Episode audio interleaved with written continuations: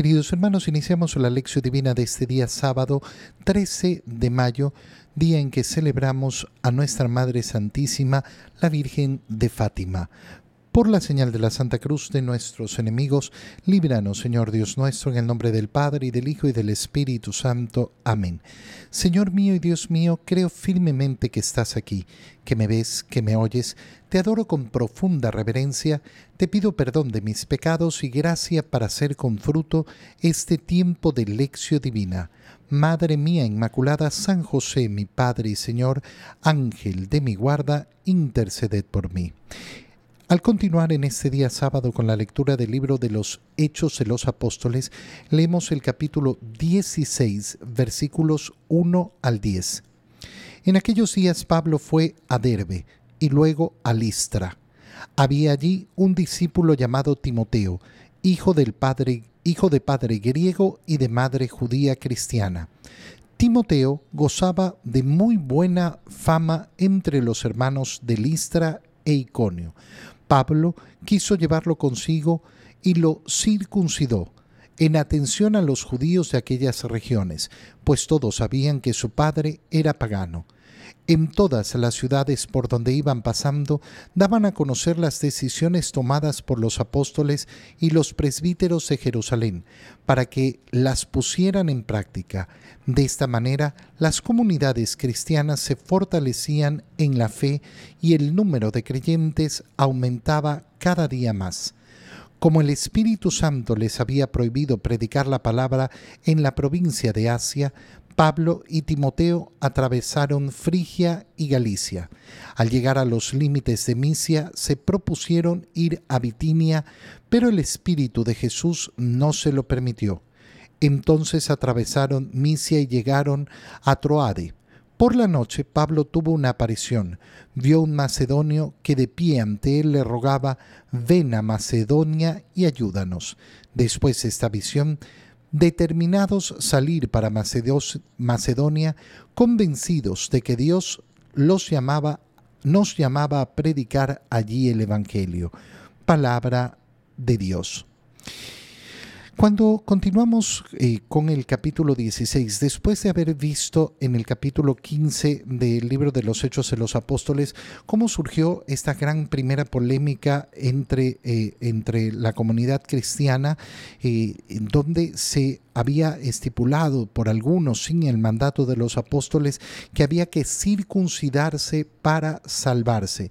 Llama la atención que después de haber solucionado esto y que los apóstoles pusieron con mucha claridad que los mm, cristianos venidos del paganismo, que no pertenecían al pueblo de Israel, eh, no tenían que circuncidarse, vemos cómo Pablo eh, hace circuncidar a Timoteo. Y entonces puede aparecer eh, una cierta contradicción cómo Pablo estuvo en contra eh, de la circuncisión de los paganos, pero a Timoteo sí lo hace circuncidar. Vamos, eh, vamos a analizarlo eh, en profundidad. Pablo va a Derbe y luego a Listra. Ahí había un discípulo llamado Timoteo. nosotros conocemos a Timoteo muy bien. ¿Por qué? Porque tenemos las cartas de la carta de Pablo a Timoteo. Timoteo va a volverse después un obispo va a quedar a cargo de una comunidad. Y por eso eh, las, las, cartas a, Timoteo son eh, parte de esas cartas episcopales que escribe San Pablo, es decir, aquellos que ha dejado a la cabeza de una comunidad. Por tanto, el futuro de Timoteo en este momento eh, es, es, sumamente importante para, para la iglesia. Timoteo era hijo de padre griego y de madre judía cristiana. Ya vemos, eh, ya vemos aquí una, eh, una tremenda mezcla. El padre griego, ¿qué quiere decir? que no es un judío, que no es hijo de Abraham, que no pertenece al pueblo de Israel. Eh, por tanto, mm, eh, en estricto rigor, eh, uno diría, su hijo no es, no es, por tanto, judío. Sin embargo, los judíos anteponían la, descendencia de Abraham por el lado materno, si bien venía de los dos lados, pero lógicamente está ese lado materno que es sumamente fuerte. La madre era judía, es decir, hija de Abraham, descendiente de Abraham, pero a la vez cristiana, es decir, que se había convertido al cristianismo. Timoteo también es cristiano. No se nos especifica si su padre también lo era o no lo era. Posiblemente también eh, junto con la madre había aceptado eh, la fe. Y Timoteo goza de una buena fama entre los hermanos. Pablo quiso llevarlo consigo, que lo acompañe en sus viajes, que lo acompañe en su predicación, para irlo formando, irlo preparando y lógicamente eh, ya sabemos el resultado, cómo va a quedar de obispo después. Eh, y lo circuncidó en atención a los judíos de aquellas regiones. Todos sabían que su padre era pagano, pero lo circuncida. ¿Qué quiere decir? Que Pablo no está en contra de las eh, normas judías, no está en contra de lo que debe cumplir el pueblo de Israel. Pablo es un fariseo, pertenece al grupo de los, eh, de los fariseos muy observantes y respetuosos de la ley. Pablo no está en contra de eso. Pablo está en contra de que se quiera obligar a los paganos, es decir, a los que no pertenecen al pueblo de Israel, a vivir cosas que solo le pertenecen al pueblo de Israel y que no son necesarias para la salvación. Si esto está claro, ah bueno, mira, como israelita, como hijo de una israelita, como hijo de una judía, eh, te circuncidas. Pero esto no significa el camino a la salvación, significa simplemente esa pertenencia al pueblo judío, mantener las costumbres, eh, las normas, la cultura de ese pueblo, pero diferenciarlo claramente con respecto a lo que se tiene que hacer para la salvación. Como Pablo ya ha logrado que se tenga esto claro, bueno, puede tener esta atención, como dice, eh, como dice eh, el libro de los Hechos de los Apóstoles. ¿Qué significa una atención? No significa algo necesario, significa algo que uno hace para eh, eh, agradar a la otra persona. ¿Por qué? Porque no tiene nada de malo, porque eh, no cambia absolutamente, absolutamente nada y se puede hacer en atención a ellos para que lo reconocieran efectivamente como un judío verdadero. Pero que ese judío es cristiano que ha aceptado a Jesucristo como ese Mesías que Israel esperaba. En todas las ciudades a donde iban eh, daban a conocer las decisiones tomadas por los apóstoles y los presbíteros en Jerusalén. Es decir, la iglesia comienza a propagar efectivamente las decisiones que han tomado los apóstoles. Esto va a ser importantísimo a lo largo de toda la historia de la iglesia. La iglesia tiene una centralidad en la figura de Pedro, en la figura del Papa, en la figura de los obispos que se reunirán en concilio en comunión con el Papa y sus decisiones tienen que ser dadas a conocer a toda eh, la cristiandad. ¿Por qué? Porque en la iglesia no vivimos en las decisiones secretas, no. Eh, nuestro Señor ha venido a revelar todo lo necesario para nuestra salvación. Y por tanto, la vida de la iglesia se realiza de la misma manera, de una manera pública.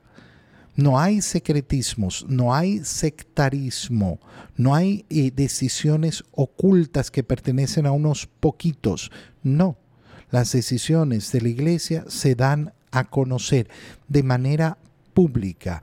Y por eso las comunidades se fortalecían en la fe y en el número. El Espíritu Santo nos dice, le había prohibido predicar en Asia, así que van hacia Frigia y Galacia. Pero después eh, va a tener una visión, eh, una visión Pablo, de ir a Macedonia, donde se le presenta un macedonio que le dice, ven a Macedonia y ayúdanos. Y con esta visión determinaron salir para Macedonia, eh, para, determinamos salir para Macedonia. A partir de este momento se produce algo muy simpático. ¿Por qué? Porque la narración que ha sido en tercera persona pasa a ser en primera persona. Como si el que está escribiendo comienza a participar a partir de este momento. Nosotros eh, sabemos que el libro de los Hechos de los Apóstoles lo eh, escribe eh, el evangelista Lucas. Por tanto, Lucas ya está presente aquí está presente junto a Pablo y por eso se dice que Lucas fue discípulo eh, de Pablo, está presente junto a él en estos viajes. ¿Qué se, se ve y qué es lo importante? Cómo eh, ese ir a predicar va acompañado de las orientaciones que va dando el Señor para saber dónde ir, qué hacer ¿Cuáles son los pasos siguientes? La acción del Espíritu Santo. A veces podemos tener ideas muy buenas sobre la predicación del Evangelio, pero no se trata de hacer mi voluntad. Es que yo quiero ir a predicar aquí, allá. Tengo que dejarme llevar también eh, por eh, el deseo de Dios. ¿Dónde me quiere Dios a mí? ¿Dónde me quiere Dios a mí? Porque muchas veces podemos tener tantos deseos. No, es que a mí me gustaría hacer esto, me gustaría hacer lo otro, me gustaría por acá, me gustaría... ¿Dónde me quiere Dios a mí? ¿Dónde le sirvo yo a Dios? No a mis planes, sino a los suyos. En el Evangelio, leemos el Evangelio de San Juan capítulo 15, versículos 18 al 21. En aquel tiempo Jesús dijo a sus discípulos, Si el mundo los odia, sepan que me ha odiado a mí antes que a ustedes. Si fueran del mundo, el mundo los amaría como cosa suya, pero el mundo los odia porque no son del mundo, pues al elegirlos yo los he separado del mundo. Acuérdense de lo que les dije, el siervo no es superior a su Señor. Si a mí me han perseguido, también a ustedes los perseguirán y el, y el caso que han hecho de mis palabras lo harán de las de ustedes. Todo esto se lo, va, eh, se lo van a hacer por mi causa, pues no conocen aquel que me envió. Palabra del Señor. Después de que hemos leído cómo el Señor ha invitado a sus discípulos en ese discurso que les está dando en la última cena a vivir en intimidad con Él, el día de ayer hemos visto cómo los llamaba, ya no los llamo siervos, ya los llamo amigos. ¿Por qué? Porque les he dado a conocer todo lo que le he oído a mi Padre. No hay nada que les haya mantenido oculto. Todo lo que necesitan para la salvación se los he entregado. Continúa hablando el Señor y les dice, si el mundo los odia, sepan que me ha odiado a mí antes que ustedes. Si el Señor nos está invitando a tener una relación tan íntima con Él, es porque quiere efectivamente que nos demos cuenta que la identificación es con el mismo Cristo. Hemos visto en el libro de los Hechos de los Apóstoles cómo en la conversión de San Pablo, eh, Cristo se identificaba con los discípulos. Saulo, ¿por qué me persigues? No, yo estoy persiguiendo a estos que a mí me persigues. Si los persigues a ellos, me persigues a mí. ¿Por qué me persigues? Bueno, ahora les está diciendo el Señor, miren, mm, si los odian y los van a odiar, si el mundo los va a odiar, es porque a mí me ha odiado primero.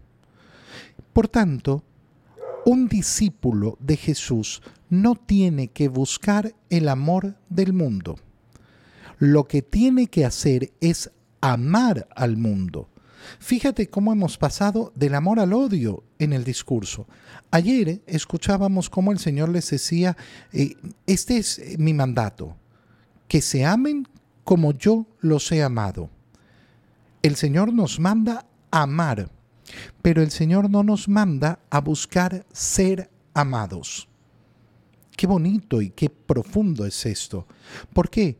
Porque efectivamente es una pleitesía, es un deseo, es un anhelo en el corazón, el ser amado, el ser amado, el ser amado. Y, y, podemos estar en esta vida buscando tener la satisfacción de recibir el amor de los demás.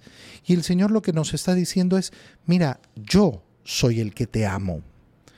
El amor que tú necesitas recibir es el mío. Y ese amor que recibes de mí, entrégalo. entrégalo a los demás. Y, y, el que me van a dar a mí, te basta con el mío. Te basta con el mío. Este es el amor que basta, el amor que recibo yo del Señor. Y ese amor es el que quiero entregar a los demás. Si el mundo me ama, ah, muy bien, qué bueno. Pero no es el amor que anhelo. No es el amor que busco, no es el amor que mueve mi corazón. El amor que mueve mi corazón es el amor que ya he recibido y sigo recibiendo y seguiré recibiendo del Señor. Y por eso, si el mundo ha respondido al amor de, Dios con odio, bueno, ¿qué le van a dar a los discípulos de Jesús? Lo mismo, lo mismo que le han dado a Él. No se lo tomen a modo personal. Eso es lo que nos está diciendo el Señor. No te lo tomes a modo personal. ¿Por qué? Porque no te odian por ti. Te odian si es que eres imagen mía en el mundo.